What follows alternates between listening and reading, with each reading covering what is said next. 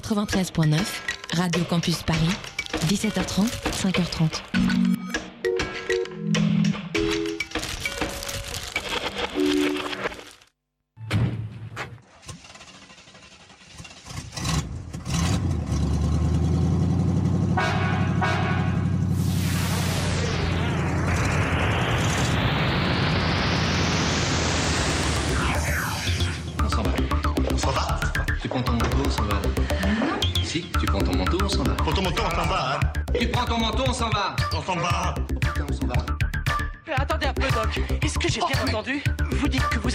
Une machine à voyager dans le temps à partir d'une DeLorean Pouvoir grand dans la vie, quitte à voyager à travers le temps au volant d'une voiture, autant choisir une qui est de la gueule.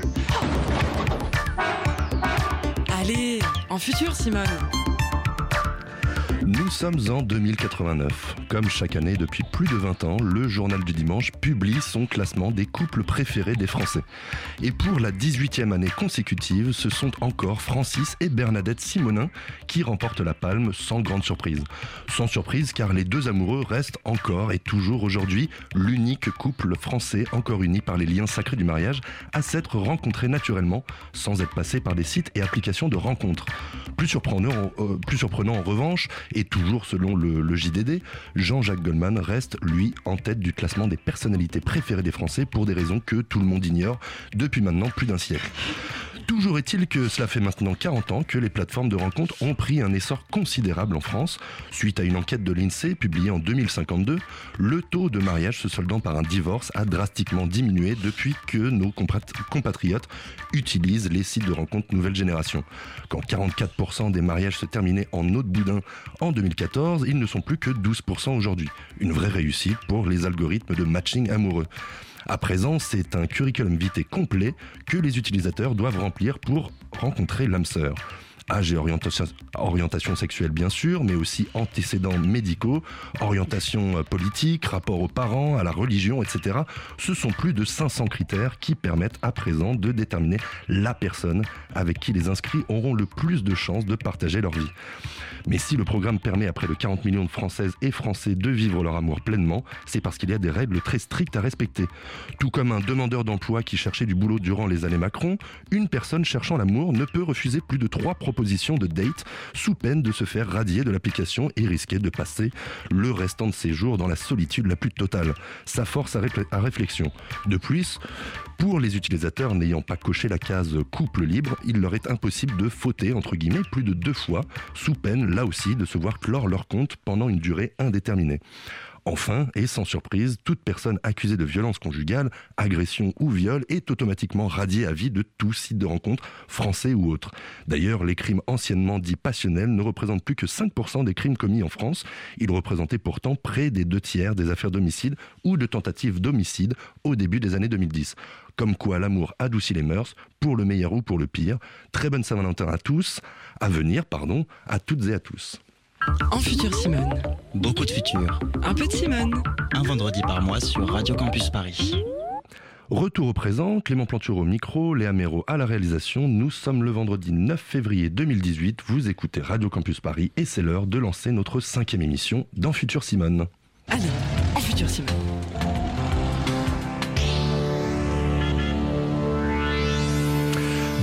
En Futur Simone, on prend ton quotidien et on l'imagine dans le futur. Du coup, à la veille de la Saint-Valentin, rendez-vous tant attendu par les amoureux, moins par les autres, on va parler d'amour, de couple et bien sûr de sexualité. Le futur des relations amoureuses, à quoi ça va ressembler? C'est une question qu'on peut bien sûr se poser car aujourd'hui le couple, le mariage et même les rapports sexuels sont en pleine mutation. Il est loin le temps où couple voulait dire mariage, ou le mariage, tout comme les relations sexuelles, impliquait l'arrivée d'un heureux événement. À présent, le couple est une notion de plus en plus éphémère, tout comme le mariage qui est depuis 2013 ouvert aux personnes de même sexe. Alors est-ce que le couple est voué à disparaître dans le futur? Le mariage deviendra-t-il une formalité administrative? Les rencontres amoureuses ne se feront-elles que par le biais d'applications et sites de rencontres? Pour tenter de répondre à ces questions sur le futur de l'amour, nous nous inspirerons du passé et nous recevrons donc ce soir l'historienne et écrivaine Agnès Valk. Et je suis comme toujours entouré de Lucie Rondou et de Philippe Père. Alors Lucie, bonjour. Bonsoir. Toi, dans ta chronique de ce soir, tu vas nous parler de neurosciences et de chimie du cerveau. Oui, pourquoi dit-on que l'amour rend aveugle? Que se passe-t-il dans notre corps quand nous sommes amoureux? Et surtout quand nous cessons de l'être? Toutes ces questions, les scientifiques se les posent aussi et nous verrons ce qu'ils répondent. On y revient très vite. Merci Lucie. Salut Philippe. Salut Clément. Toi, dans ta chronique, tu nous parleras d'un livre assez particulier. Ah oui, particulier, c'est peu de le dire. Salut Clément. Donc, euh, ce soir, je vais vous parler donc du Dico, du futur de l'amour. C'est un bouquin assez marrant, mais finalement très inquiétant. C'est signé de Anne-Caroline Poco, une écrivaine prospectiviste. Je vais vous raconter ce que ça veut dire. Elle a inventé des mots pour parler du futur de nos relations amoureuses. Et croyez-moi, ça vaut le détour. On est impatient d'écouter tout ce que tu vas nous dire à ce sujet. Merci Philippe. Voilà, en futur Simone, ça commence maintenant. C'est parti. Dis-moi que tu m'aimes. Dis-moi juste que tu m'aimes parce que moi je n'oserais jamais te le dire la première. J'aurais trop peur que tu crois que c'est un jeu. Alors Agnès Valk, euh, bonjour. Vous êtes docteur à l'université Paris 4, historienne, spécialisée dans l'histoire du couple ainsi qu'écrivaine. Vous avez notamment publié euh, en 2004 Il y a un siècle Les amoureux, Histoire de l'adultère en 2009 et plus récemment Où va le mariage en 2014. Alors pour commencer, euh, pour écrire ce livre, vous avez fouillé, j'imagine, des archives. Le mariage, ça date de quand et qu'est-ce qui a changé? Tout a changé et ça date depuis toujours. voilà. Non, le, mariage, c'est depuis euh, que l'humanité est humanité, depuis que les hommes savent écrire, on a des, des sources qui nous disent que les gens euh, se mariaient, qu'ils étaient euh, voilà administrativement liés. Voilà. Maintenant, tout a changé.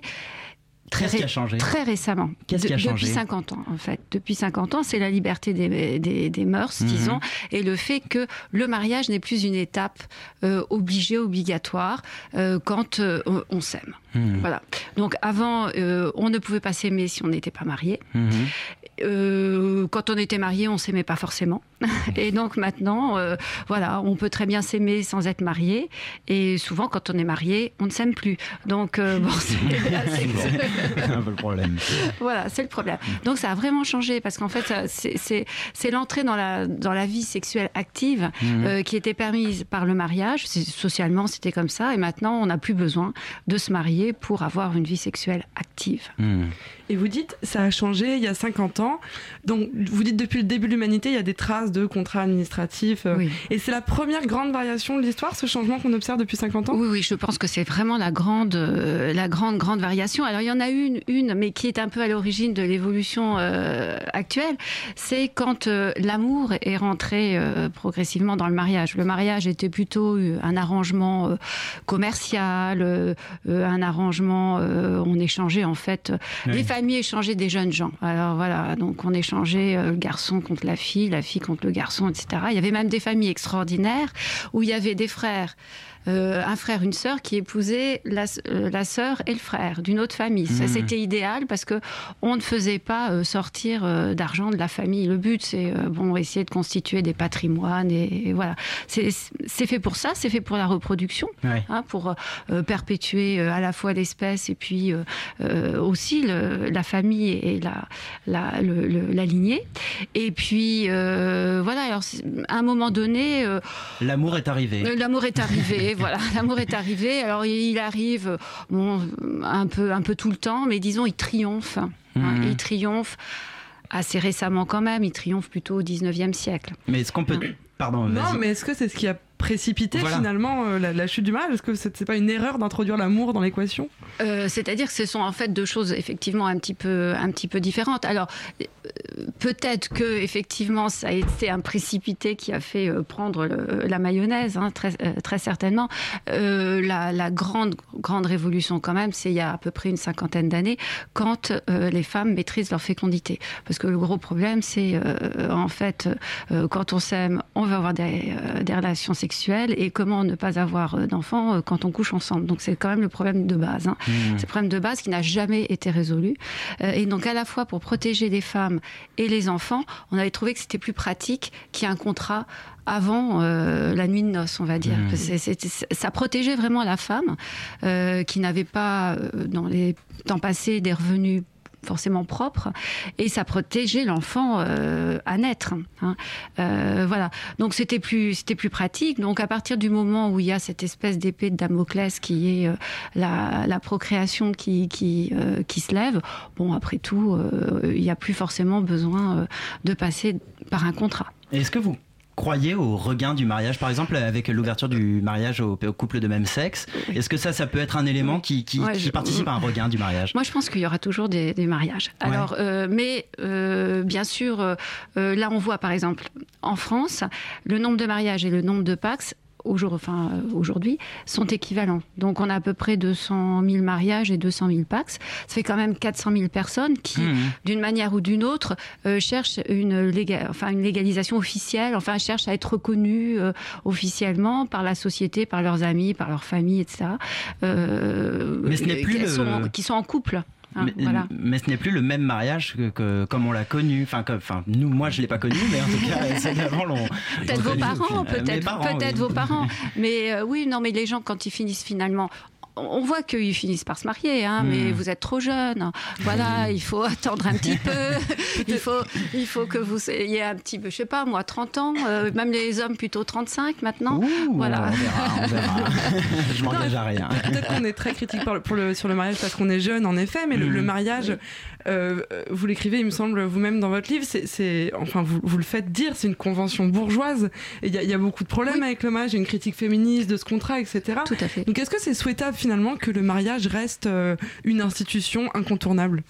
Euh, je pense, euh, moi je défendrais beaucoup le mariage. hein. je le Mhm. défendrais beaucoup parce que je trouve que c'est plus simple euh, quand on est marié de rester un certain temps ensemble. Or la, la- la- la difficulté du couple, c'est d'essayer de que ça n'éclate pas au- à la première anicroche. Or des anicroches et des difficultés, il y en a tout le temps, tout le Mhm. temps, tout le temps. Et euh, donc mais ça s'inscrit dans l'histoire d'amour aussi. A-t-on besoin de se marier? Parce qu'au au final, le, le sujet, Ah. c'est l'amour. Oui, alors a-t-on besoin de se marier pour, oui, Voilà. pour s'aimer Alors, probablement, moi j'aurais tendance à dire que le mariage peut aider l'amour à durer. Voilà. Mais. euh, Ça peut être une prison aussi. Ça peut être une prison aussi, effectivement. Mais euh, si euh, le sujet, effectivement. euh, ah, il vaut mieux être marié qu'être célibataire. Ah oui, ça c'est Et en fait, je pense quand même que c'est en fonction de la, de la législation, notamment euh, pour les impôts, que le mariage peut avoir ou pas euh, du futur. Alors avant d'aller plus loin sur, sur l'histoire et le futur des, des relations amoureuses, je vous propose de faire une petite pause musicale. À tout de suite dans Futur Simone.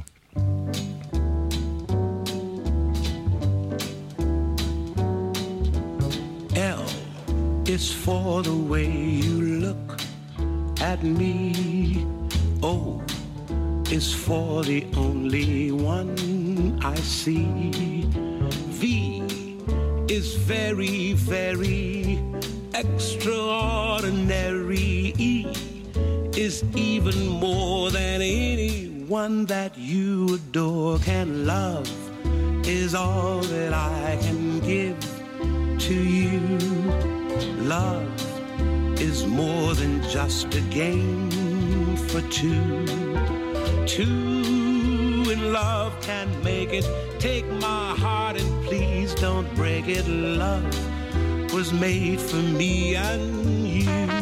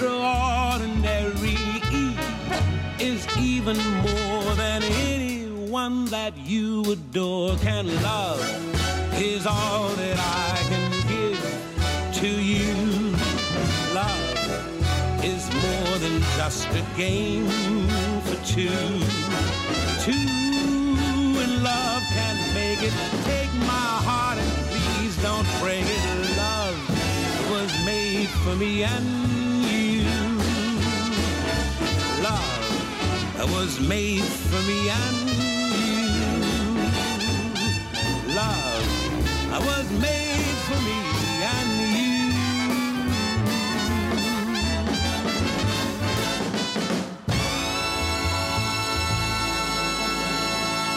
en Futur Simone. Un vendredi par mois sur Radio Campus Paris. On vient d'écouter Love de Nate King Cole. Vous écoutez en futur Simone sur Radio Campus Paris. Il est 20h15 et ce soir, on parle d'amour. L'amour, le vrai, c'est crier dans la rue, sur les toits, à l'hippodrome, au lit, alors, avant de parler de ce que l'histoire dit de, de l'amour et du couple, Lucie, tu voulais nous parler de ce que les autres sciences disent de, de l'amour. Oui, en préparant cette chronique, je me suis dit qu'est-ce qu'on pourrait raconter de nouveau à nos auditeurs et nos auditrices sur ce, temps, sur ce sentiment qu'ils connaissent par cœur? Que dire de plus sur ce sujet que des milliers d'œuvres de théâtre, de littérature, de philosophie ont raconté? Que dire de plus sur les centaines de milliers de chansons, de musique et de contes qui ont été écrits et conservés jusqu'aujourd'hui? Alors je me suis dit, faisons un pas de côté, faisons une revue de presse scientifique pour savoir ce qu'il se passe quand on étudie l'amour en laboratoire. Pourquoi se met-on en couple? Que se passe-t-il chimiquement lorsqu'on est amoureux? Et pourquoi parfois l'amour, ça capote? Ok, vaste programme. On commence par quoi? On commence par les sciences de l'évolution qui ont cherché à théoriser pourquoi les humains et plein d'autres espèces se mettent en couple. Vous l'avez dit tout à l'heure, mais je vais le rappeler, d'après plusieurs études compilées dans CNS The Neuroscience of Love en 2014, se mettre en couple serait une stratégie de notre espèce pour augmenter nos chances de produire une descendance viable et indépendante. Faire un enfant, en tout cas chez les humains, est souvent le fruit d'une coopération, d'un travail d'équipe. Parce que chez certains organismes vivants, les plantes par exemple, la descendance est, est opérationnelle immédiatement. Mais chez de nombreux mammifères, comme chez les humains par exemple, c'est un travail long, coûteux et laborieux. Aujourd'hui, alors que l'adolescence s'allonge, mieux vaut être deux ou plus pour nourrir, loger et financer sa progéniture. C'est aussi cette nécessité de travailler en équipe au sein d'une relation conjugale qui expliquerait le choix de la monogamie, qui ne concerne que 3% des mammifères, s'il est besoin de vous le rappeler. Ok, donc le couple, c'est quelque chose de pratique, peu importe avec qui on se met finalement. Ben non, pas peu importe, car je l'ai dit, c'est long et compliqué d'élever des enfants. Alors vaut mieux ne pas se louper dans le choix de son partenaire. L'amour, fou et irrationnel, serait quelque chose qui arriverait après le choix du rationnel du partenaire. De façon évolutive, différentes études de biopsychologie ont cherché à comprendre les lois de l'attraction. Chez les pans, par exemple, les mâles déploient leur gigantesque plumage pour attirer les femelles. Pourquoi? Parce que le message qu'ils envoient est plus ou moins je suis tellement fort et en bonne santé que je peux me permettre de porter toutes ces plumes complètement inutiles. Chez les humains, il se passe un truc qui ressemble un peu. On s'est rendu compte que, en analysant avec des capteurs de regard et des scans cérébraux, que les hommes favorisent l'apparence. Ils regardent la beauté qui reflèterait la jeunesse et la santé des femmes et donc leur aptitude à concevoir des enfants. Tandis que les femmes s'attardent sur les marques extérieures de richesse. Elles regardent si ce mâle pourra subvenir aux besoins de la famille. Ok, très bien. Tout ça, c'est très rationnel. Moi, je pensais que l'amour, c'était un truc chimique, un truc qui est rationnel. L'amour arrive après. Mais en effet, il y a bien de la chimie. Vous avez sûrement remarqué que vos amis en couple se comportent différemment dans les premiers mois de leur relation et au bout de 5 ans. Eh bien, plusieurs chimistes et neurologues se sont intéressés à l'activité du cerveau à différents moments de la relation. De ces observations, ils ont réussi à découper trois phases. La première phase, tomber amoureux, est caractérisée par, je cite, une passion intense et une augmentation rapide de l'intimité. Pendant cette phase, des niveaux élevés de cortisol permettent d'une part de parer à la peur du changement, la néophobia, et d'accroître l'attachement et l'excitation. On observe aussi une modification des niveaux de testostérone spécifique au genre. Ils ont tendance à baisser chez les hommes et augmenter chez les femmes. Enfin, on observe une activité réduite dans plusieurs zones du cerveau, notamment le cortex préfrontal, qui explique pourquoi les amoureux ont du mal à se juger honnêtement. Ils expliquent en somme pourquoi on est un peu bête quand on est amoureux et éclairent le dicton populaire, bien antérieur aux scans cérébraux, l'amour est aveugle. Et cette euh, phase, justement, euh, dure combien de temps? On arrive à le chiffrer? C'est très éphémère, malheureusement. Elle dure six mois en moyenne. Après, la deuxième phase, c'est ce que les auteurs appellent l'amour passionnel.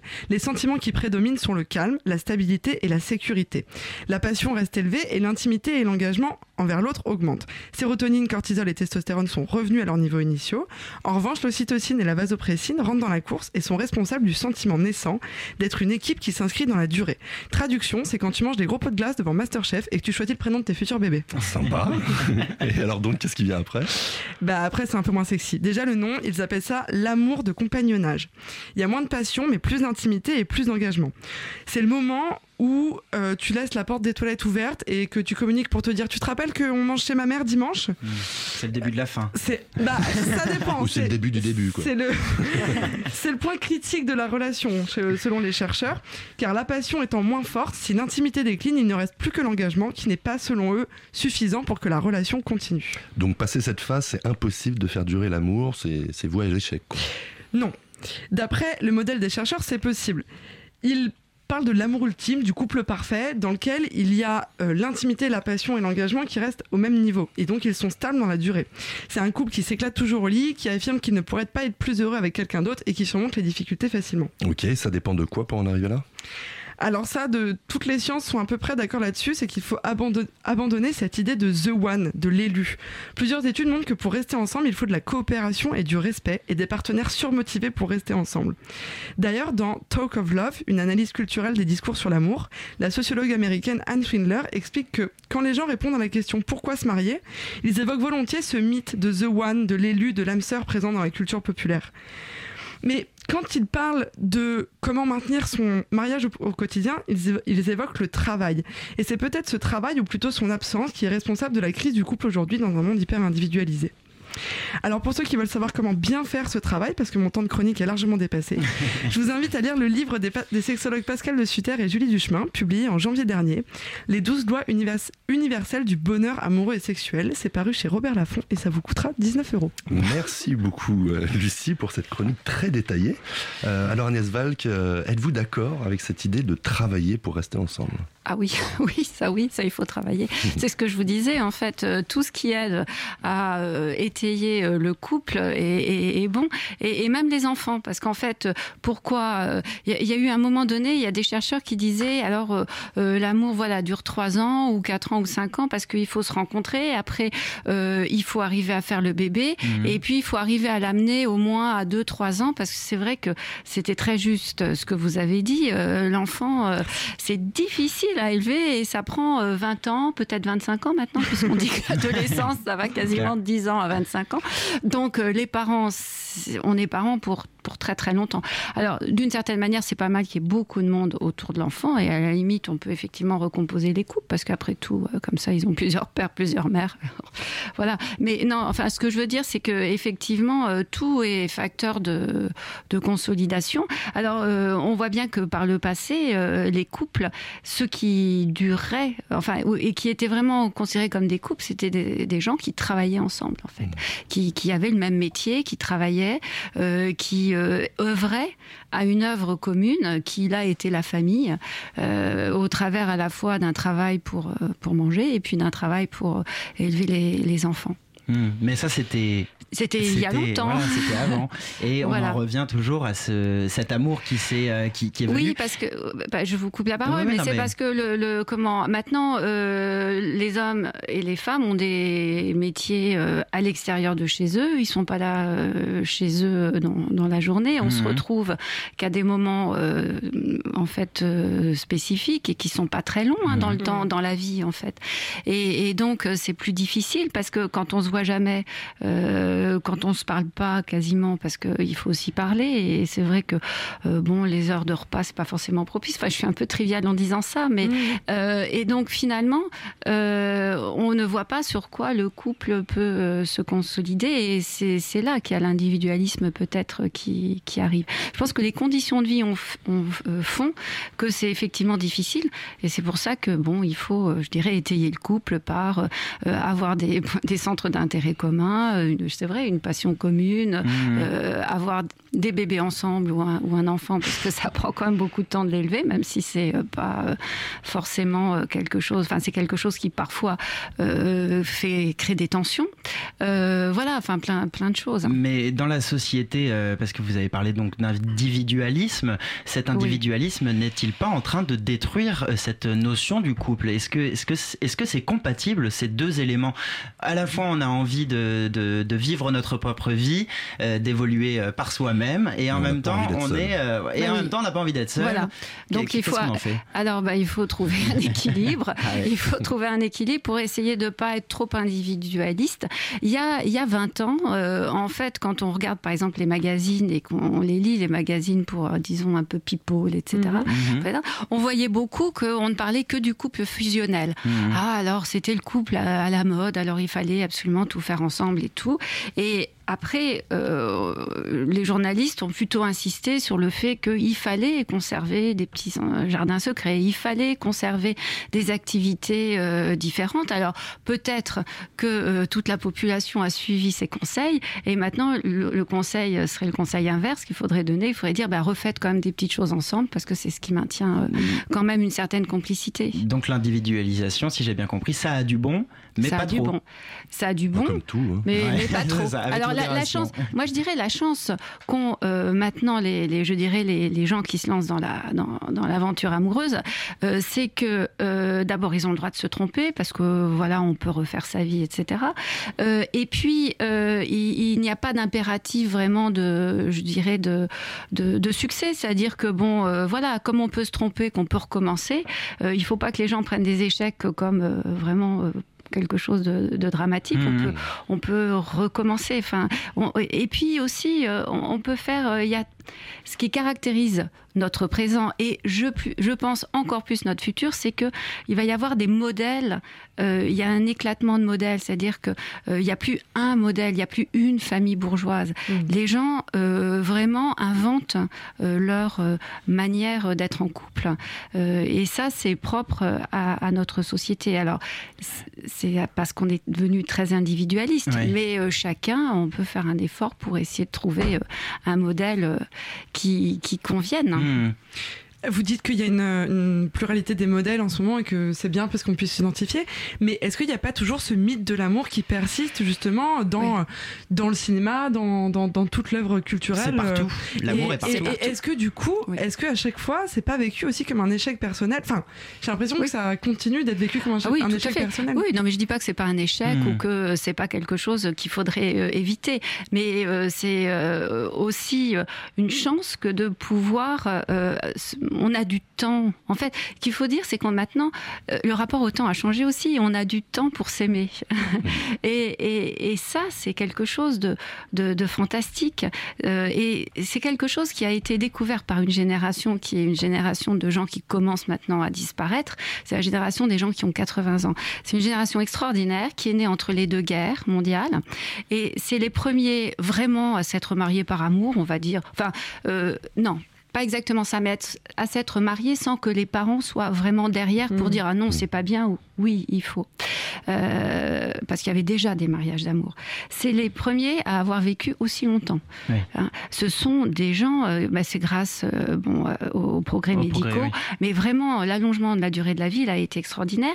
Et comme ils étaient encore dans le schéma du mariage bourgeois où on ne divorce jamais, ce sont les gens qui ont le plus fêté leur noces d'or, Hmm. les 50 ans de mariage. Ça, ça ne se reproduira plus jamais Non. dans l'histoire, plus jamais.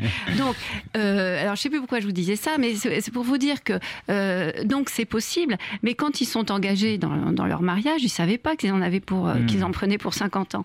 Ben, c'est possible. Ils l'ont vécu. Euh, parfois, bon, il y a eu des histoires plus ou moins difficiles à surmonter. Mais quand vous interrogez ces couples, il y a eu des guerres, mais bon, quand vous interrogez ces couples, ben, je pense qu'on peut trouver des solutions pour l'avenir quand, euh, quand on entend ce qu'ils ce nous disent euh, de la manière dont ils ont fait tenir leur, Mmh. leur histoire d'amour. Parce que eux, leur histoire d'amour, ça a duré quand même très longtemps. Et ça, ça c'est un modèle, donc euh, le, le couple qui tient euh, sur Oui. 50 ans, etc. Il y a d'autres modèles, notamment, euh, le, on entend de plus en plus parler du polyamour. Ah oui. Est-ce que c'est nouveau? Est-ce que c'est vraiment nouveau? Oui. Et euh, oui? Oui, oui, oui. Non, quand même, le, poly- le polyamour, moi, je pense que c'est quelque chose de très nouveau. Alors, il y avait dans le passé euh, le mariage, et puis, euh, bah, c'était surtout les hommes pouvaient. Ça dépendait des milieux sociaux, en fait. hein. Ce qu'on n'a pas dit encore, c'est que c'était très euh, euh, contraint par euh, le milieu social auquel on appartenait, parce que tout le monde n'a pas la même liberté. Et donc, euh, les hommes, eux, pouvaient éventuellement papillonner à droite et à gauche, avoir des enfants à droite et à droite et à gauche. Mais c'était pas réellement un polyamour, parce que le polyamour, c'est revendiquer le fait qu'on peut aimer plusieurs personnes en même En temps. même temps, à la, ouais, À la plusieurs- fois. Plusieurs personnes à la, fois. en même temps, à la fois. Mm. Je dirais que c'est très macroniste tout ça. hein. en même temps, à la fois. Voilà. Euh, et ça, c'est quand même très euh, nouveau. Parce que euh, sur le plan philosophique, il y a peu de philosophes qui aient pensé cette euh, possibilité. Euh, quand on parle d'amour, de passion, etc., on en revient toujours à l'unicité. C'est-à-dire la passion, c'est euh, une seule absolu. personne, c'est absolu, c'est l'élu. C'est euh, donc ça, c'est quand même très très nouveau parce que ça a quasiment pas été théo- théorisé euh, avant euh, avant maintenant, enfin avant, avant notre époque. Est-ce que euh, la révolution sexuelle, euh, j'imagine ça a fait beaucoup dans ce, dans ce changement euh, de, des rapports, euh, des rapports de hommes-femmes et des, des rapports dans le couple, ça, ça a beaucoup, euh, ça a beaucoup impacté? Ah oui, oui, ça a énormément impacté. Hein, euh, oui. Et en ce moment, impossible de, de ne pas parler du mouvement MeToo, du mouvement Oui. Balance ton. Oui. On est obligé de vous poser la question qu'est-ce que, qu'est-ce que ça peut changer? Est-ce que ça peut avoir un impact euh, sur, euh, sur le couple, sur l'amour, sur les rapports euh, Alors, euh, entre les hommes et les euh, femmes? moi j'ai l'impression que c'est plutôt euh, le résultat d'un- d'un d'un phénomène. On constate euh, actuellement qu'il y a, euh, alors je dirais, un malaise dans le couple. Mhm. Je reprends le, le- un peu, le, je parodie un peu le, le titre de, de Butler qui faisait un malaise dans le genre. Voilà, donc c'est plutôt un malaise dans le couple. C'est-à-dire que euh, les, les rapports entre les, les sexes, et là je dis bien des rapports entre les sexes, pas les rapports de genre, Mhm. sont euh, très euh, difficilement compréhensibles euh, pour l'autre sexe. C'est-à-dire, euh, les garçons, j'ai l'impression, n'arrivent plus à parler aux filles et les filles n'arrivent plus à parler aux garçons. C'est c'est vraiment très compliqué Mhm. hein, dans, chez des jeunes. Alors, pas tout le monde, il faut une certaine. Enfin, euh, mais vraiment, il y a, il y a- il y a une vraie difficulté parce qu'on ne sait plus euh, comment se positionner. Et qu'est-ce que. Et, et je pense que le, le, le MeToo, c'est plutôt un, voilà, une réaction, c'est-à-dire qu'on sait tellement plus comment se positionner qu'on imagine que tout ce que peuvent faire euh, les hommes, c'est euh, euh, de l'agression, et on imagine que chaque fois qu'une fille euh, met une jupe, bah, c'est de l'agression aussi. Voilà. Euh, alors vers quoi euh, va-t-on? Ça dépendra si les gens sont intelligents ou pas. Alors, s'ils sont intelligents. S'ils sont intelligents, ça devrait revenir euh, quand même à la normale, euh, bien qu'il faut, faut quand même euh, préciser que les hommes euh, ont quand même une grosse pilule à avaler. D'habitude, c'est les femmes qui avalent les pilules, Oui. mais là, c'est les hommes euh, qui est euh, la pilule de l'égalité professionnelle, de l'égalité sociale, etc. Ça, c'est aussi quand même quelque chose de nouveau.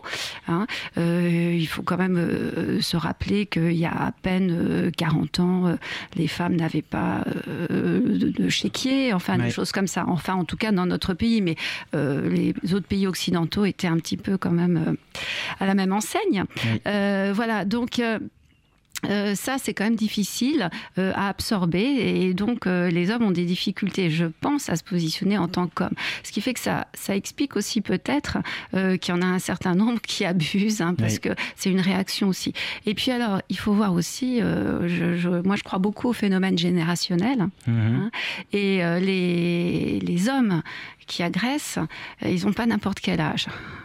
C'est-à-dire, ils ont. Ah, c'est les, les garçons, des baby, des- c'est plutôt des, les baby boomers. hein. Hein, c'est plutôt euh, euh, des hommes qui ont encore été élevés euh, dans, euh, disons un peu avec des choses machistes, etc.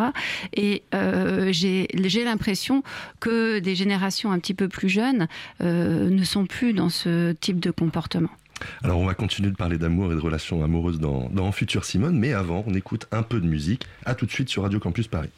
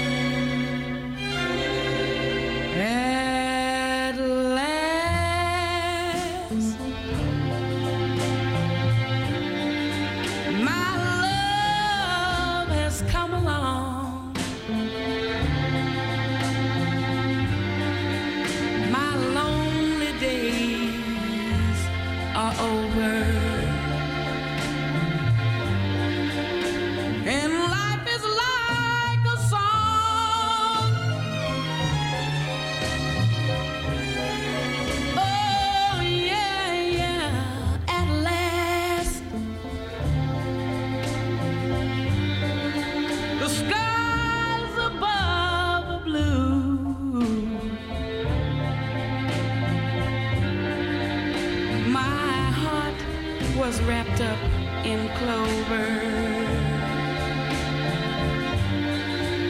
The night I looked at you,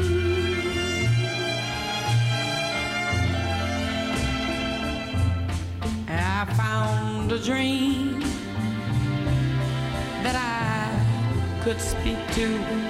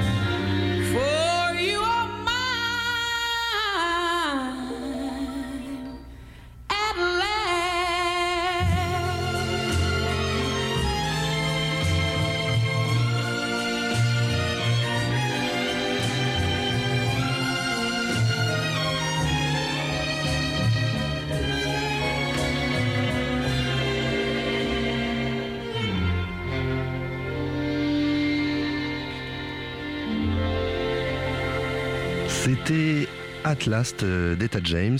Il est 20h36. Vous écoutez En Futur Simone sur Radio Campus Paris. 20h36, c'est l'heure de la chronique de Philippe. Philippe, tu t'es intéressé au vocabulaire du futur de l'amour. Oui, et si j'ai choisi ce soir de vous parler des mots, c'est parce qu'un dictionnaire est sorti tout récemment. Ça s'appelle le Dico du futur de l'amour. Et c'est signé Anne-Caroline Poco, une ancienne journaliste qui se définit aujourd'hui comme écrivaine prospectiviste. Alors, c'est quoi une prospectiviste? Alors, ce n'est pas une diseuse de bonne aventure, ce n'est pas quelqu'un qui te dira de quoi demain sera fait. Non, aucune prédiction, seulement l'imagination. Anne-Caroline Poco a laissé libre cours à son inventivité tout en se basant évidemment sur toutes les innovations qui fleurissent aujourd'hui pour nous raconter à sa sauce à quoi ressembleront nos relations amoureuses dans le futur. Alors, pour ce faire, elle a choisi d'allier l'utile à l'agréable en élaborant ce dictionnaire composé uniquement de mots inventés de toutes pièces par ses soins. Et alors concrètement, ça donne quoi? Alors, ce qu'on va faire, c'est que je vais suivre le cours d'une relation amoureuse. On commence par la rencontre. Anne-Caroline Poco nous a inventé le mot de péchope. Euh, du verbe euh, bah, bah, pécho. Et donc l'idée, c'est euh, dans le train, par exemple, vous avez comme euh, si on allait chercher des métaux, mais là on va chercher l'âme sœur. Et c'est assez drôle, c'est-à-dire euh, on va être guidé vers euh, quelqu'un. Et euh, j'imagine ça demain avec des intelligences artificielles. Est-ce que comment ça va être ce moment où on va être guidé de façon impromptue euh, vers quelqu'un avec qui on partagera des choses sensibles? Alors après cette rencontre, grâce à ce détecteur magique qui s'active quand tu es près d'une personne soi-disant euh, compatible avec toi, alors là on se voit bien tous en heure de pointe à Châtelet-Léal, bien collé serré avec tout le monde, avec son petit téléphone qui nous siffle, il y a ton âme sœur à côté, bref, on s'est péchopé, c'est pas fini, il n'y a pas tout le monde parce que ça a tellement matché à Châtelet-Léal bah, que je me suis dit que j'allais collaborer. Collaborer Eh oui, dire collaborer, pardon, c'est tout simplement de l'amour collaboratif. Clément, on est en 2018, il faudrait Ah, pardon, savoir ça quand même. Le fait de vivre plusieurs histoires à la fois. Mais attention, aujourd'hui, collaborer, on pourrait croire que ça- c'est trompé. Mais non, collaborer, c'est pas trompé. Quand on parle de collaborer, tout le monde a des notions en disant ben voilà euh, c'est le, le couple à trois, le, euh, le tromperie, le, voilà des, notions très négatives. Mais je pense que dans l'échange il peut y avoir aussi beaucoup de positifs. Mais bon c'est à réinventer, hein, c'est pas tout de suite. hein. Et on en est ravis. On continue le fil de notre histoire d'amour. On s'est péchopé, on a collaboré, puis on s'est séparé. Ben oui, parce qu'après avoir amouré ma relation, comprenez le fait de mesurer l'amour, j'ai découvert que j'étais tombé en dessous d'un certain seuil peu favorable à la poursuite de cette histoire. Sauf que lâche comme je suis, je fais appel à un rupteur, quelqu'un qui va s'occuper de rompre à ma place. Ah, Ça, c'est vraiment l'âge de ta part. Ouais, je sais, mais le pire dans tout ça, c'est qu'en fait, ça existe déjà. De Tinder au rupteur, tout ce qu'on raconte ici a finalement déjà commencé. Mais j'en ai pas fini avec cette rupture. Vu que mes partenaires sont dévastés après avoir été largués comme des malpropres par ma personne, leur chagrin d'amour est tel qu'ils choisissent de se traiter au supramour. Et devinez quoi, le supramour, ça existe déjà.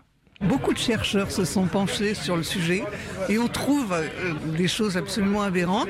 Et la chose qui revient le plus, c'est prenez un aspirine. Je trouvais ça drôle dire euh, qui est euh, sur cette chose compliquée qui est le moment où on est très très mal et euh, on a, on a l'impression que c'est la fin du monde. Allez, on prend une aspirine. De l'aspirine, vous n'avez pas rêvé. Sauf que comme je ne voudrais pas être responsable d'une overdose d'un de nos auditeurs ou d'une auditrice en plein chagrin d'amour ce soir, à quelques jours de la Saint-Valentin, je vous rappelle que tout ça n'est que prospectivisme.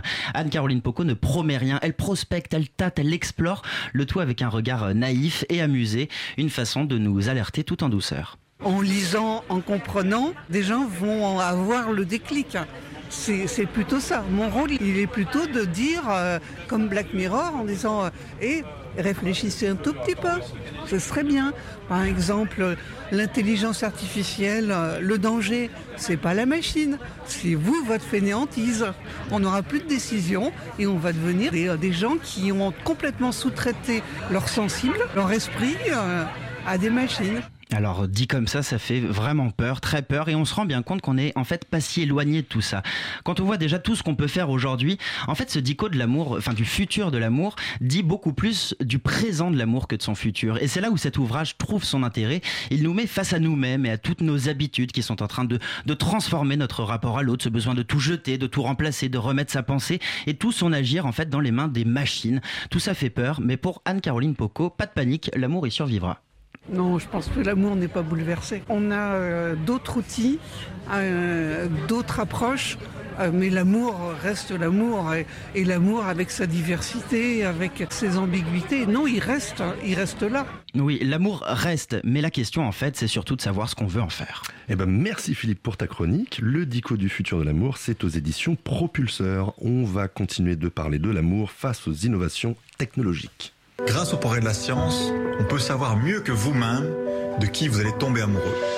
Nous avons trouvé un homme compatible à 87%. Euh, je pensais pas que ça me ferait une émotion. Ils se sont lancés un pari fou. Se rencontrer le jour de leur mariage. Alors c'était un extrait de l'émission Marié au premier regard. la super émission. Une très très bonne émission sur, euh, sur M6, un programme dans lequel les individus, soi-disant compatibles, se rencontrent le jour de leur mariage. Un concept qui a de quoi affoler et qui fait écho à ce que a pu évoquer Philippe dans sa chronique. Alors euh, Agnès Valk, quel est votre sentiment par rapport à tout ce qui a été évoqué? Est-ce que, est-ce que ça vous inquiète? Est-ce que c'est inquiétant tout ça? Euh, non, je crois que la. C'est plutôt positif, j'ai l'impression. Oui, oui, oui, c'est plutôt positif parce que ça appelle à faire quoi À travailler, ne pas être fainéant, en fait, à Voilà. se retrousser les manches et à dire qu'est-ce que je fais d'abord pour trouver une personne, euh, qu'est-ce que je fais pour euh, euh, faire durer éventuellement si c'est mon but et euh, quelles concessions je suis prête à faire, euh, etc. Et puis, euh, puis voilà, c'est plutôt encourageant. hein. Le- je pense que l'amour a du futur, hein, ça c'est cer- ça, c'est certain. Par contre, est-ce qu'on peut le dire une bonne fois pour toutes Vous êtes historienne de l'amour, ça n'a aucune validité scientifique cette émission? Ah non, mais je pense que vous avez Voilà. bien fait votre travail et que vous avez lu les bonnes littératures. hein, Voilà. Non, moi, ce que par exemple, ce que j'ai remarqué, c'est que comme j'avais lu beaucoup, beaucoup d'ouvrages scientifiques effectivement sur l'amour, euh, il y, a des modes. Alors, euh, par- donc, euh, ce sont des choses. les gens essaient d'expliquer en fait. Donc, on explique par le passé, on explique par le présent, on explique sociologiquement les choses. Donc, pour pouvoir décrypter le, le monde qui nous Mhm. entoure. Donc, il y a eu des modes. Alors, effectivement, maintenant, il y a eu un moment donné, c'était tout le monde tromper tout le monde. Un autre moment, c'est vive le polyamour. Après, c'est autre chose. Donc voilà, il faut. euh, il faut le Mais il y a quand même ce- ces- toutes ces nouvelles technologies qui, Oui, euh, qui- alors. qui, qui sont quand même un vrai sujet. Et on, on Oui. dit c'est c'est bien euh, tout ça. il y a- mais la prise de conscience, elle est pas là. Et on est quand même. Il y a la série Black Mirror aussi qui est très forte à ce niveau-là et qui montre que les nouvelles technologies euh, ont vraiment un impact sur nos relations humaines, euh, même au-delà de l'amour. Jusqu'où ça peut aller, quoi. ou- ouais, et surtout Tout comment on, fait. se, comment on fait en sorte que, que ça s'arrête et qu'on n'aille pas sur, sur cette horreur. Enfin, c'est l'horreur, mais- Alors il faut, il faut effectivement dans ce cas-là, euh, mais c'est plus un- une question là, euh, je dirais, euh, de, de science, hein. Oui. et c'est lié. Alors, pour l'amour, je ne sais pas si on pourra faire quelque chose. On peut toujours peut-être effectivement inventer des molécules qui feront tomber amoureux. Ça, c'est quand même un peu le rêve. hein. Mhm. C'était déjà euh, euh, le- la, la grande question au Moyen Âge. Est-ce qu'il y a des filtres d'amour? Hein, voilà. Alors peut-être. Euh, par contre, là où les gens, euh, les hommes peuvent euh, peuvent avoir vraiment un, un poids, c'est concernant tout ce qui est fécondité et, et fécondation, hein, Mhm. fabrication des enfants. Moi, dans mon dans mon livre, j'avais essayé de faire un dernier chapitre un peu pas vraiment de prospective, mais si on écoutait, enfin quand j'ai écrit, si on écoutait tout ce que les gens disaient, en fait, j'avais imaginé des couples qui se rencontraient et puis ils étaient obligés d'avoir au moins un enfant, mais en, par des dons de gamètes et des dons euh, de sperme. Euh, et on arrive, on a, c'était l'État finalement qui euh, a pas faisait des, des, des pères, voilà, en fonction du génome, des, Hmm. des choses médicales, c'est-à-dire du carnet de santé, etc. Alors, on peut aller vers un monde comme ça. Hein. Euh, mais c'est aux générations euh, futures de s'en prémunir en Hmm. essayant peut-être de laisser encore un peu de sont romantisme. intelligents, quoi. Oui, mais il faut L'amour ce n'est déjà pas du hasard. On sait très bien qu'on ne tombe pas amoureux de n'importe qui. Oui, alors c'est pour ça que dire que en fait on peut effectivement lister euh, des, des des éléments qui permettent de dire oui, euh, on pense que la personne euh, conviendra, mais ça on l'a toujours fait. hein. Il y a eu, toujours eu des marieurs, des marieuses, et on était toujours aussi en train de supposer, de su- sous peser Mhm. les euh, caractères des gens en disant Ah oui euh, il va peut-être bien s'entendre etc donc oui c'est normal l'amour c'est pas non plus euh, quelque chose de c'est à la fois aveugle parce que en fait ça rend aveugle mais euh, il y a des logiques internes C'est pas anodin, quoi. Et les évolutions anodin, qu'on les évolutions qu'on connaît aujourd'hui sont quand même assez euh, conséquentes. Il y en a jamais eu de telles dans le passé. Non, jamais. Jamais. Parce que là, vraiment, il y a euh, déjà euh, une séparation complète entre la sexualité et euh, la, la fécondité. Et ça, euh, ça n'avait, les hommes n'avaient jamais réussi à maîtriser ça. Donc ça, c'est très, très, très, très nouveau. Mhm. hein. Et hum, on va pouvoir peut-être, dans le futur, un jour, fabriquer des enfants en dehors même des utérus. Mhm. Hein. Donc euh, là, il y a quand même quelque chose, mais qui dépasse le- peut-être le thème de l'amour et qui effectivement peut faire peur. Parce qu'en fait, il y a une déshumanisation. Euh, euh, c'est pas tellement l'individualisme qui, qui fait peur. Je pense que c'est le fait qu'on soit euh, Vidé presque vidé de- presque de sa substance. On est plus des hommes, en fait, on fait des bébés euh, sur commande. Ouais. Euh, voilà. Alors, si je peux me permettre de dire, je pense que, par exemple, pour la, la, la GPA, hein, qui, Ouais. euh, alors bon, on est en train de nous dire que tout le monde est pour, etc. Mais il y a quand même des courants euh, de pensée. Tout le monde n'est pas Tout pour. le monde est vraiment pas pour. En tout cas, c'est les sondages, on a l'impression que bon, voilà. Mmh. Il y a quand même des courants de pensée qui sont assez intéressants. Il y a, il y a, par exemple ce que j'appelle le féminisme éthique avec euh, Sylvia Nagasinski, etc., qui disent c'est pas normal à la fois euh, pour une femme de louer son corps Mmh. euh, et euh, ça en fait des esclaves. Mmh. Or, l'esclavage est normalement euh, combattu au niveau international. Et puis, il y a les écologistes, il y, a des- il y a de l'écologie intégrale qui dit ben non, il faut pas faire ça, il faut en rester quand même à des méthodes naturelles. Et c'est vrai que c'est un petit peu dommage de se passer des méthodes naturelles parce que c'est quand même assez, Mais euh, assez pour, agréable. pour, non pour en revenir, euh, pour en revenir à l'amour, vous parliez tout à l'heure d'une molécule pour tomber amoureux. Oui, Euh, oui. par- par- parlons un peu de- aussi de la rencontre amoureuse. Est-ce que vous pensez que parce que ces nouvelles technologies nous sont en train de, de complètement brouiller en fait cette rencontre amoureuse, on se rencontre Ah. d'abord virtuellement, d'abord les- les- le- l'esprit euh, se rencontre avant les, les corps. Qu'est-ce que c'est en train Oui. de qu'est-ce que ça Alors dit ça? euh, ça, euh, non, ça dit simplement que les gens ont envie de se rencontrer. Euh, ça dit rien de plus parce que je ne suis pas sûre que ça change réellement Non. les, les choses. Euh, la rencontre, depuis toujours. Alors c'est vrai qu'il y a des rencontres qui sont, qui, ça passe beaucoup effectivement par le physique, la vue, etc. Des choses voilà, qu'on- qu'on ne des choses qui sont nommer. difficiles, voilà, qui sont difficiles à, voilà, à nommer. Alors euh, là, effectivement, les rencontres virtuelles sont des rencontres. euh, on a l'impression qu'on a un petit peu inversé euh, Ouais. les choses, mais Bon, est-ce que ça change réellement? Hein. C'est-à-dire que. euh, Mais est-ce que c'est pas la fin de la séduction? Oui, est-ce qu'on ne sort Ah pas bah, de l'équation de- Est-ce qu'on ne sort pas de l'amour de Ah, l'équation? de la séduction Euh, Non, on met parce que de toute façon, la séduction, c'est pas uniquement quelque chose de physique, c'est aussi ce que, ce que s'en vrai. dit, c'est aussi ce qu'on écrit. Euh, on n'a pas parlé du tout de l'écrit, mais j'allais y euh, venir, de- ouais. pendant des siècles et des siècles, euh, les gens qui s'aimaient s'écrivaient des mots doux. Mais on s'écrit encore aujourd'hui des mots Eh doux ben avec des SMS. Eh ben voilà. Donc est-ce que voilà et on envoie des smileys. oui. Ne changez rien. Donc, est-ce que c'est vraiment, est-ce que ça change vraiment des, les choses?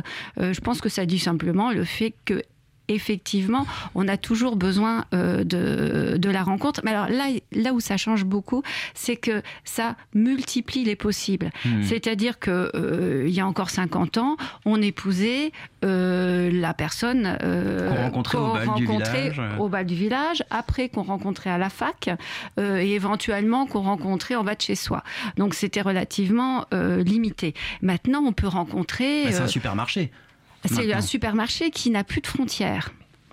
Et c'est là que les choses sont un petit peu difficiles parce que comment arriver à trouver des atomes crochus quand on n'est pas du même pays, qu'on est, qu'on parle pas exactement la même langue, Mhm. euh, qu'on n'a pas euh, exactement la même histoire. Euh, donc c'est là où effectivement il y a une petite difficulté. Mhm. Hein, c'est cette, cette extension du domaine des possibles. Et euh, par rapport à, à la science, on en a parlé un peu tout à l'heure, mais est-ce que vous, vous y croyez que la science va pouvoir euh, nous aider, euh, enfin nous aider, j'aime pas ce terme, mais, mais voilà, participer, et, et est-ce qu'on peut faire confiance à la trouver Jouer les marieuses, voilà. en fait, comme vous disiez tout à Voilà, l'heure. la science pour trouver l'âme sœur. La science pour trouver l'âme sœur. Eh bien, la science pour trouver l'âme sœur, pourquoi pas? Euh, Pourquoi pas Mais après, ça dépend quand même de la liberté des individus. hein.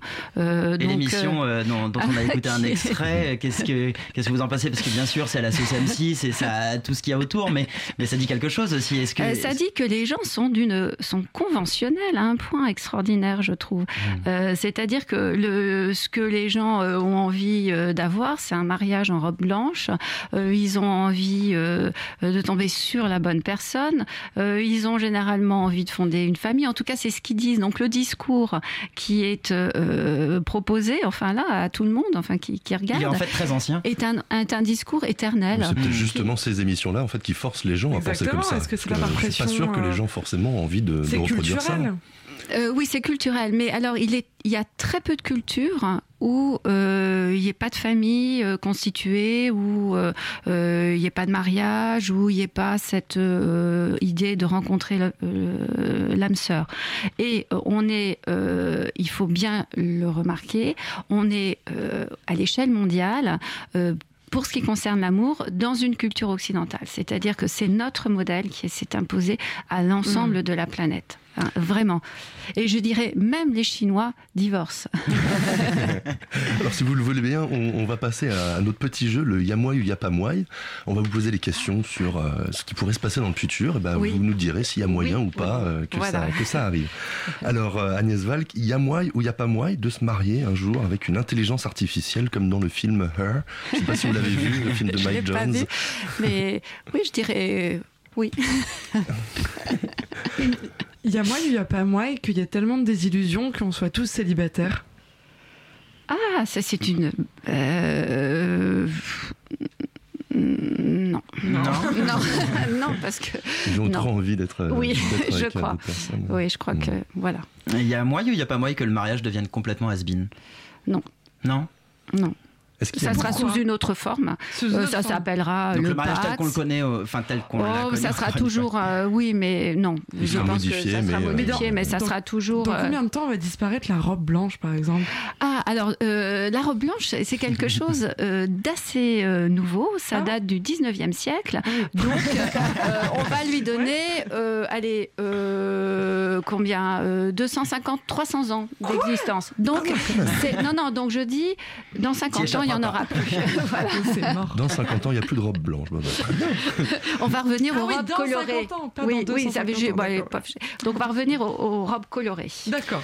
Voilà. Euh, Il y a moyen ou il n'y a pas moyen que l'amour ce soit euh, finalement qu'un contrat, euh, enfin que des contrats en CDD Et plus de CDI. Et qu'on convienne à l'avance de combien de temps on va. Ouais. Dans la Startup bah, oui. Nation euh, que nous sommes en train de. D'expérimenter. Ça, c'est à cause de Ça, Macron. c'est une idée que j'avais mis dans mon livre. voilà. Oui. Euh, écoutez, euh, Joker. hein. bon, bah écoutez, on va. Et alors, juste, euh, est-ce que euh, il y a moi, il y a pas moi, et qu'on se rencontre que par Internet maintenant?